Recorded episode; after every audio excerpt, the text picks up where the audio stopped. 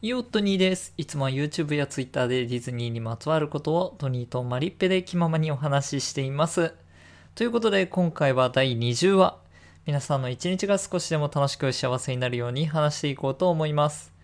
今日のテーマは美女と野獣魔法の物語です。美女と野獣魔法の物語は9月28日ディズニーランドにオープンした新しいエリアニューファンタジーランドのこれまた新しいアトラクションです。昨日は新しいアトラクションベイマックスのハッピーライドについてお話ししているのでもしよろしければお聞きください。さて、美女と野獣魔法の物語に話を戻したいと思います。1年前からちらちらとシンデレラ城以外のお城がディズニーランドに見えていましたが、ついにこの内部が公開されました。乗った方もいるんじゃないでしょうか。ただ、トニーの声日記、映像でお見せすることができないので、なんとか言葉でこの素晴らしさを伝えたい。そこでまずはホームページに書いてある説明を読ませていただきますね。村の先にそびえる美女と野獣の城を舞台に、映画の名曲に合わせて踊るように揺れる魔法のカップに乗り、映画のストーリーに沿っていくつもの名シーンを巡るアトラクションです。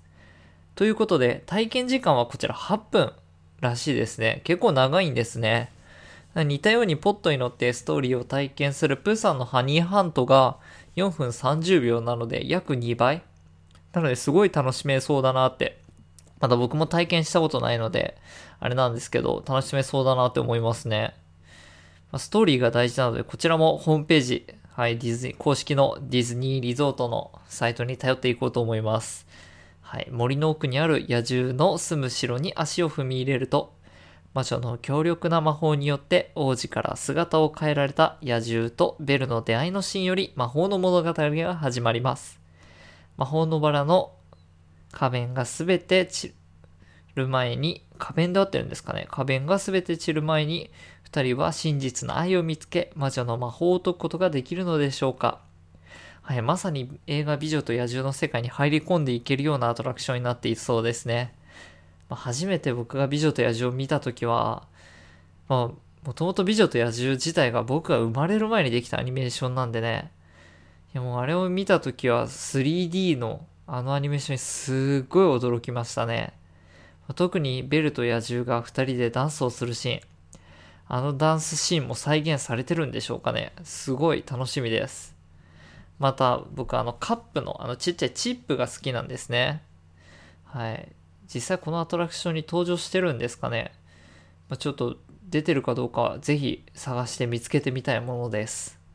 また体験した際にこの感想とかお話ししたいと思ってますので、今回はディズニーに新しくオープンしたアトラクション美女と野獣魔法の物語についてお話しさせていただきました。今後もディズニーについて気ままにお話ししていきますので、聞いていただけると嬉しいです。その上で YouTube からご覧の方はグッドボタンやチャンネル登録をしていただけるとめちゃくちゃ喜びます。それでは今日はこの辺りでありがとうございました。今日も明日もこれからもあなたの一日がいい日になりますように。また会いましょう。またね。Goodbye.